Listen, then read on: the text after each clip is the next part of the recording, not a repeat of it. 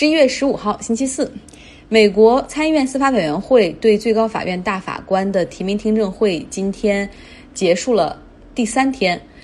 说实话，作为没有受过法律训练和思维训练的我来说，真的听不懂 Barrett 的回答，因为他很聪明的会避免直接回答，而且是用各种各样的法律概念、逻辑哈，把一个问题转变成另外一个问题。那相比。前两年，这个另一个大法官 Kavanaugh，他的听证会更多的争议点集中在他的性侵案件上，那是对一个人的品格过往讨论和问答，所以会比较容易一点哈。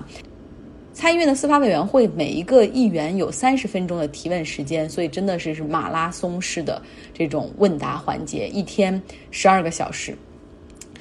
Amy Coney Barrett，她真的是一个保守派的理想人物。今年她四十八岁，一旦当选，她可以在最高法院的这个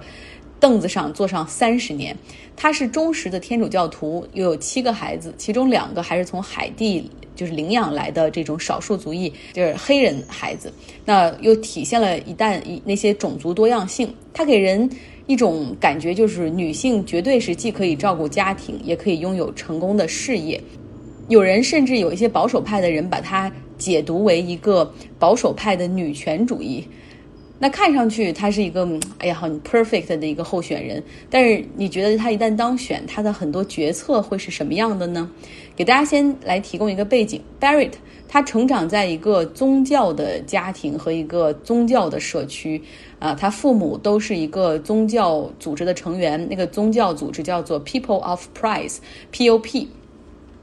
这是一个天主教的宗教社区，是在六十年代末的时候形成的。那个时候，美国开始了这种各种各样的运动，哈，这嬉皮士、民权运动、反越战、啊，女性解放运动等等，是比较混乱的一个年代。哦，这中间可不可以插一句呢？我前两天在看这个 Beatles，就是披头士的一些纪录片，讲他们那个时候来美国啊开演唱会，然后他们认为在人生中遇到了一个非常有大。大收获的，就是遇到了这么样的一个人，这个人是 Bob Dylan，然后说 Bob Dylan 介绍给了他很多很多新鲜的这种观点和理论，同时还介绍给他们了一个好朋友，叫做 Marijuana 大麻。所以我想，这 Bob Dylan 到底是有多么的老资格？他的音乐对披头士都产生了影响。好，OK OK，言归正传。那么那样的一个六七十年代，就是算是被。很多宗教保守派人士所厌倦的一个一个年代，因为他们觉得这个主流社会简直是被这些有颠覆性的极端运动啊，被这些人给控制了，所以他们开始组织以社区为单位的那样的一个小的 community 生活，然后主要是以宗教哈把大家为纽带联系在一起。工作之余，他们会唱唱宗教歌曲，歌颂一下上帝。然后像这个 POP。他们是一个天主教的社区，年轻人在老一代的这个神父的带领下开始集体生活、集体祈祷。他们希望用以自己的方式来改变世界。那他们呢，会根据圣经里面写的那样的字句哈，然后来以那样的作为准则生活，善待彼此，长幼有序。但是有的这个 POP 组织的这种家庭女性，至少每周要给丈夫下跪一次。而且他们是不允许离婚的，这一点我可以佐证一个朋友的故事。他是来自波士顿地区，啊，他们那边就是天主教也比较多。然后他说，这很多天主教的 churches 就是那些那些教会是不允许这信徒离婚的。如果你要是离婚的话，教会就把你开除出去。所以那所以好多人哪怕婚姻不幸福，也是在无奈的忍受。说回到这个 POP 的这个 Barrett 所生活的这个教会的背景，那他们生活有一个目的，就是理解和贯彻上帝的旨意。不论是你去哪儿读书、去哪儿工作、找什么样的人结婚、生几个孩子，啊，然后都是要最终贯彻上帝的旨意。Barrett 就是在这样的一个背景下成长和生活的。了解完这些，我们再来看一下他今天所回答的这两天哈所回答的一些问题。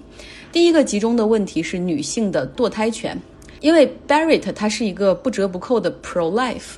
以及他这个所在的这个教会也是 pro life，就是胚胎的权利。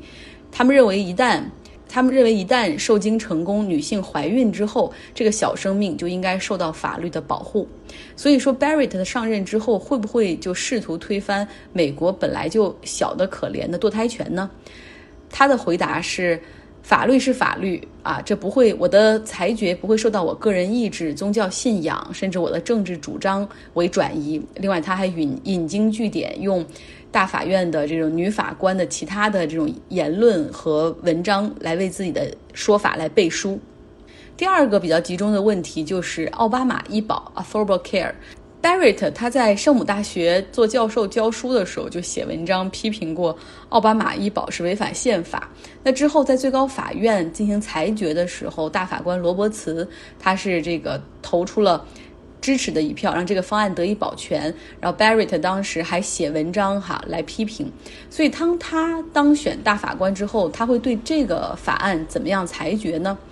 那 Barrett 他的回答主要是说，哦，过去的文章都是学术观点，那我当了法官之后就会变成法律裁决。你过去所看到的这些文章一点参考价值没有。所以这两个问题下来，你基本上能够得到他的 key point 了，就是。你别管我过去是怎么想的，我出生在什么家庭，甚至我现在拥有怎么样的个人观点和宗教信仰，但是我当了大法官之后，我的个人生活和我的职业生活这就是割裂开的。我可以依据法律做出公正的审判。我真的不信他能够，就是他的个人信仰或者个人观点不会影响到他的判罚，因为在美国有太多的案例，你没有就是。因为在美国有太多的案例，你看都是这种宗教权利和个人权利的一个边界的问题。那么你的信仰真的会影响到你的判罚，你的世界观必然也会带到你的案件审判中去。那么第三个问的集中的问题就是是否会取消同性恋的婚姻。他是没有直接回答，又扯了一堆，然后但是呢，他在回答中连续两次用到了一个词儿，叫 sexual preference。这个词儿实际上是暴露了他的价值观的，因为这个词儿呢是对整个同性恋 LGBTQ 群体的冒犯。啊，听上去哈，就是 sexual preference，就是你一个自主选择，这就是性被什么样的性所吸引的这样的一个权利。但是实际上用 sexual preference 的潜台词就是说。你是暂时被这样的性别所吸引的，然后有有这样产生这样的爱情，但是这是完全可以治愈的。就是这个词儿其实跟另外一个 sexual orientation 这两个都是反 LGBTQ 群体会会用的，所以这个 sexual preference 基本上就是暴露了他基本的一些立场哈。第四个被问的比较集中的问题是特朗普，就是比如特朗普大选之后，如如果让选票重新清点的话，那么最高法院会如何裁决呢？还包括如果特朗普运用豁免权给自己做出豁免的话，那最高法院你会不会支持呢？那 Amy 的大概的回答的意思就是这些都是假设性的问题，要看他如何提出啊，我会根据法律做出裁决，基本上就是跟没说一样。其实我们都知道，不管 Amy 如何回答这两天听证会的问题，其实都不会影响到他最终会获得提名，然后会当这个最高法院的大法官。因为共和党有足够的票数能够让他提名通过，只要比民主党多一票就行。而现在这参议院里面他们是稳稳的哈，有这三票的优势。民主党呢，他呢也有自己的一些策略，就是既然我不能够阻止这个提名，那么用这个听证会，当然我是有很大尽最大的程度去 challenge 这个法官的一些问题，对一些对宪法的看法，对一些已经惠及百姓政策的看法，同时要利用这一次的听证会向大家展示更多的这种民主党让大家获益的一些政策，比如说奥巴马医保 Affordable Care。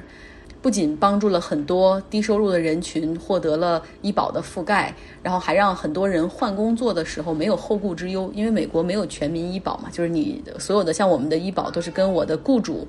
啊，就是他给我来上医保。如果我一旦失业了或者换工作的时候，我就没有医保了。其实 Affordable Care 是解决了这个问题。那另外一个很重要的问题就是它帮助人们获得了 Pre-existing Conditions，在这种情况下获得医保。美国的保险公司都非常的鸡贼，就是他们会把一些你之前有的一些疾病排除在医保的范围之内，比如说糖尿病、心脏病、哮喘、癌症、渐冻症等等的一些疑难杂症，他们都会把它排除到这个医保的覆盖范围。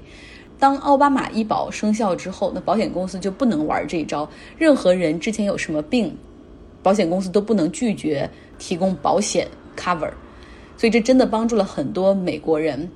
在这两天的听证会上，这个民主党的这些议员也把这个听证会做成了一，就是当成了一个和自己选民很好沟通、介绍他们的这些很好政策的一个渠道。有好多议员还带着自己的那种纸板，然后上面写着一些数据啊，然后或者一些 keyword。嗯，希望能够在最后时刻吧，就是为民主党不只是在总统层面，在参议院、众议院以及各州层面去拉拉票。那么现在这个听证会还剩一天，明天是最后一天。那最后一天呢，基本上是 additional witness，传唤一些额外的证人，从侧面去讲这个 Barrett 他是什么样的一个情况，到底有没有资格啊，有没有能力去担任这个职位。那我知道很多朋友实际上对美国最高法院大法官的任命很感兴趣。我有一个二十五页的英文资料，就可以和大家分享一下美国最高法院大法官提名经常被问到的问题，然后如何有技巧的回答这些问题。喜欢法律的朋友可以来看一下，其实基本上很多是对美国宪法的一个讨论。呃，有兴趣的来到张奥同学微信号留下你的邮箱。又到了基辛格时间。昨天 Robert 给我们讲了哈，这基辛格在越南的外交策略和武力手段的使用。比如说，为了能够结束越战，获得所谓的胜利，他们开始加大轰炸的力度，同时对越南的邻国柬埔寨进行轰炸，因为他们担心在某种情况下，这个柬埔寨可能会出来支持北越。美国在柬埔寨所扔下的炸弹，比在二战时在太平洋战场扔的还要多。不管怎么样，他们就是要用武力来保持美国的全球霸主地位。那我们再来说一说这个基辛格，他在智利到底犯下了什么样的错呢？尽管格文坚持基辛格的现实主义，奇怪的是，他没有更多的关注他职业生涯中的一些最务实的事件，即追求与苏联的缓和，与中国的建交，搞穿梭外交以遏制1973年的阿以战争。这些至今仍被广泛赞誉的重大外交成就，缓和美苏关系，要求基辛格战胜强硬派的观点，从认为苏联领导人是一心想统治世界的理论家，到能看见勃列日涅夫的克里姆林宫里也有很多理性的行为者。相反，格文似乎总选择基辛格职业生涯中那些最难辩护的事件为他辩护。他在书的开头有一个很长的章节。讲述了美国在一九七三年卷入智利政变的情况。一九七零年，智利选举社会党人萨尔瓦多·阿连德为总统时，尼克松和基辛格决心罢免他。阿连德是民选的，这只会让他在美国人的眼中更加危险。基辛格说：“我不明白为什么我们要袖手旁观，看着一个国家因为本国人民的不负责任而走向共产主义。”格文认为这句话点出了基辛格在民主和权力之间的两难困境。格文写道：“如果人们联想到阿道夫·希特勒的崛起，他的这一声明看起来感觉就会大不相同。”他认为社会主义的智力与魏玛共和国一样，都是人民投票放弃民主的例子。格文列举了阿连德的罪过和弱点，包括有害的增加工人工资。和向年轻人灌输社会主义、人道主义价值观等，但对他的继任者右翼独裁者奥古斯托·皮诺切特将军则没有这样的指责，而后者和希特勒似乎更为相似。同样值得怀疑的是格温的说法：尼克松、基辛格担心阿连德领导下的智利是通往苏联霸权道路的铺路石。事实上，因为要对抗中国，分散了他的资源。苏联已经缩小了与美国在发展中国家中的竞争。一九六二年的古巴导弹危机以及八年后在古巴建立潜艇基地的失败尝试，苏联在拉丁美洲发展代理国的希望已经破灭。克里姆林宫的领导层不愿意增加他给智利的资助，因为他知道阿连德会把这笔钱花在急需的美国进口商品上。如果硬要说阿连德是个威胁，那么，与其说是和苏联的野心有关，不如说是和他主张的全球资源分配超出了华盛顿的底线有关。与摩根索和凯南不同的是，基辛格认为第三世界社会主义是一个严重的敌人，能够扰乱美国与苏联微妙的对峙。而这两人将第三世界视为不值得美国注意的死水。基辛格和尼克松的假设是正确的，他们可以不动声色地支持一场针对阿连德的政变，就像二十年前艾森豪威尔让危地马拉摆脱了民选总统雅各布·阿尔本斯一样。尽管如此，阿连德下台的场面还是有一个意想不到的后果，它引发了全球的人权运动，这是基辛格最持久的烦恼之一。一九七二年。当意大利记者奥利安娜·法拉奇要求基辛格评论自己的受欢迎程度时，他说：“主要是因为我总是独自行动。”他的批评者和辩护者都倾向于接受这种自我评估，但从他的记录看，他只不过是听从了当时流行的外交政策假设。他的那些争议性的行动其实都有先例。约翰逊总统也曾秘密轰炸过柬埔寨。也曾经纵容1965年苏哈托在印尼的种族灭绝行为。美国支持的希望阿连德下台的干预措施，仅在拉丁美洲和加勒比地区就有数十起。自卸任以来，基辛格也很少对共识提出质疑，更不用说像乔治·凯南那样，在职业生涯后期警告克林顿总统不要在苏联解体后扩张北约。将基辛格与真正的现实主义者，例如芝加哥大学的政治科学家约翰·米尔斯海默进行对比，是很有启发性的。冷战结束后，米尔斯海默非常致力于军事原则，因此他提出了一个惊人的建议，即允许核武器扩散到统一后的德国和整个东欧。基辛格无法超越冷战的视野，无法想象美国强权除了追求全球霸权之外。还有什么其他目的？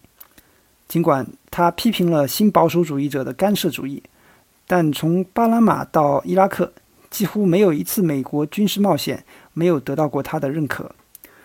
在他对世界秩序的思考中，美国必然是要作为全球超级大国崛起的。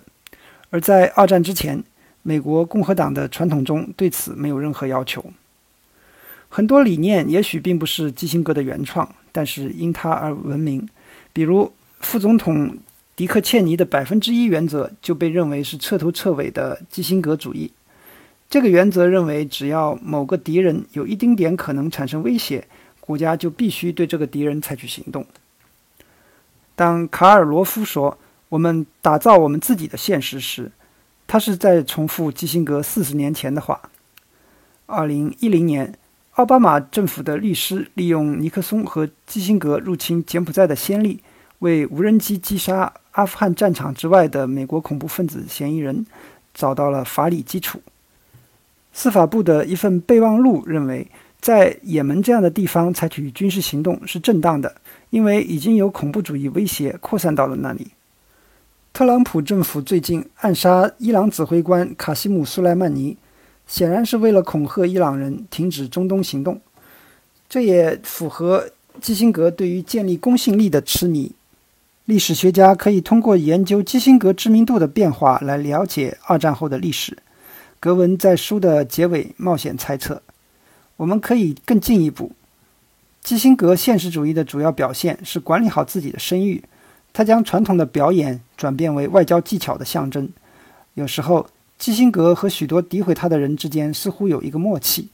如果美国国家安全的所有罪过都能落在一个人的身上，各方都能得到他们所需要的。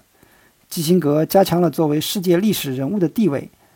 批评他的人则可以把他的外交政策视为例外而不是规则。如果美国的自由主义者能够看到政治不仅仅是个人风格的问题，而且真实记录会说明一切，这会让人感到欣慰。但是。对基辛格的长期崇拜，可能暗示了一个我们不太愿意面对的可能性：我们心目中的基辛格，其实就是我们自己。感谢 Robert。虽然讲的是基辛格和他对世界的这种秩序的看法，但实际上 Robert 帮我们梳理了二战之后全球的一些局部战争的历史，不论是越南战争。啊，柬埔寨红色高棉、美苏冷战、智利的阿连德是如何的被推翻，实际上是被残忍的杀害。那之后，智利就进入到了一个军事独裁政府的阶段。那再到最近十五年美国所涉及的种种的外部战争，非常精彩的讲述。有有这么样一个很好的串联，我们就相当于是帮你搭起了一个这种知识的骨架。如果你对某一个，比如说小点哈，每某一个局部战争或者历史更加感兴趣的话，完全可以去搜一下，找一下相关的书来看。像我其实个人一直对柬埔寨红色高棉到底他们是怎么样崛起的，呃，非常的感兴趣。然后，所以我可能之后也会找来书来看。为了让大家有更好的连续收听，呃，我也会把 Robert 讲基辛格的这个系列啊完整版上传到微信公众号和 Podcast 上面。明天是美国两个总统候选人，比如应本来应该是他们第二次辩辩论的日子哈，但是因为特朗普啊就是感染了嘛，又拒绝在线上进行辩论，所以说这个辩论会是取消了。拜登是最一开始提出说他要在明天搞一场汤号和选民们来说说话。那特朗普一看拜登要搞，那他也要搞，然后就连他跟拜登就搞到同一个时间，然后就特意哈选了同一个时间来进行 PK，所以。然后美国的电视台，你究竟是同一时间你转播拜登的，还是转播特朗普的呢？这似乎这代表着一种立场。那美国的全国电视台 NBC，他们要转播特朗普的那个，然后就遭到了种种的声讨，估计他们可能会取消。哎，今天这个音频录得非常不顺利，我最一开始就。饱含激情的录了一个，结果发现耳机就插在这个手机上，所以那个声音非常的小，几次调节也不行。然后最近好像总是和这种技术啊故障啊成为我工作效率的羁绊。这两天不是北京风能展行业有关的一个展会在北京举行，然后我和另外一个公司的这种伙伴，我们就决定做一个 co presentation。他们不相信在现场连线效果会很好，所以我就录成视频发给他。就五到八分钟的视频，我花了一个小时，然后最终还得剪辑啊！真的是，你们知道，作为一个记者或者播音员，有多么的爱直播而不是录播吗？好了，周三、周四愉快。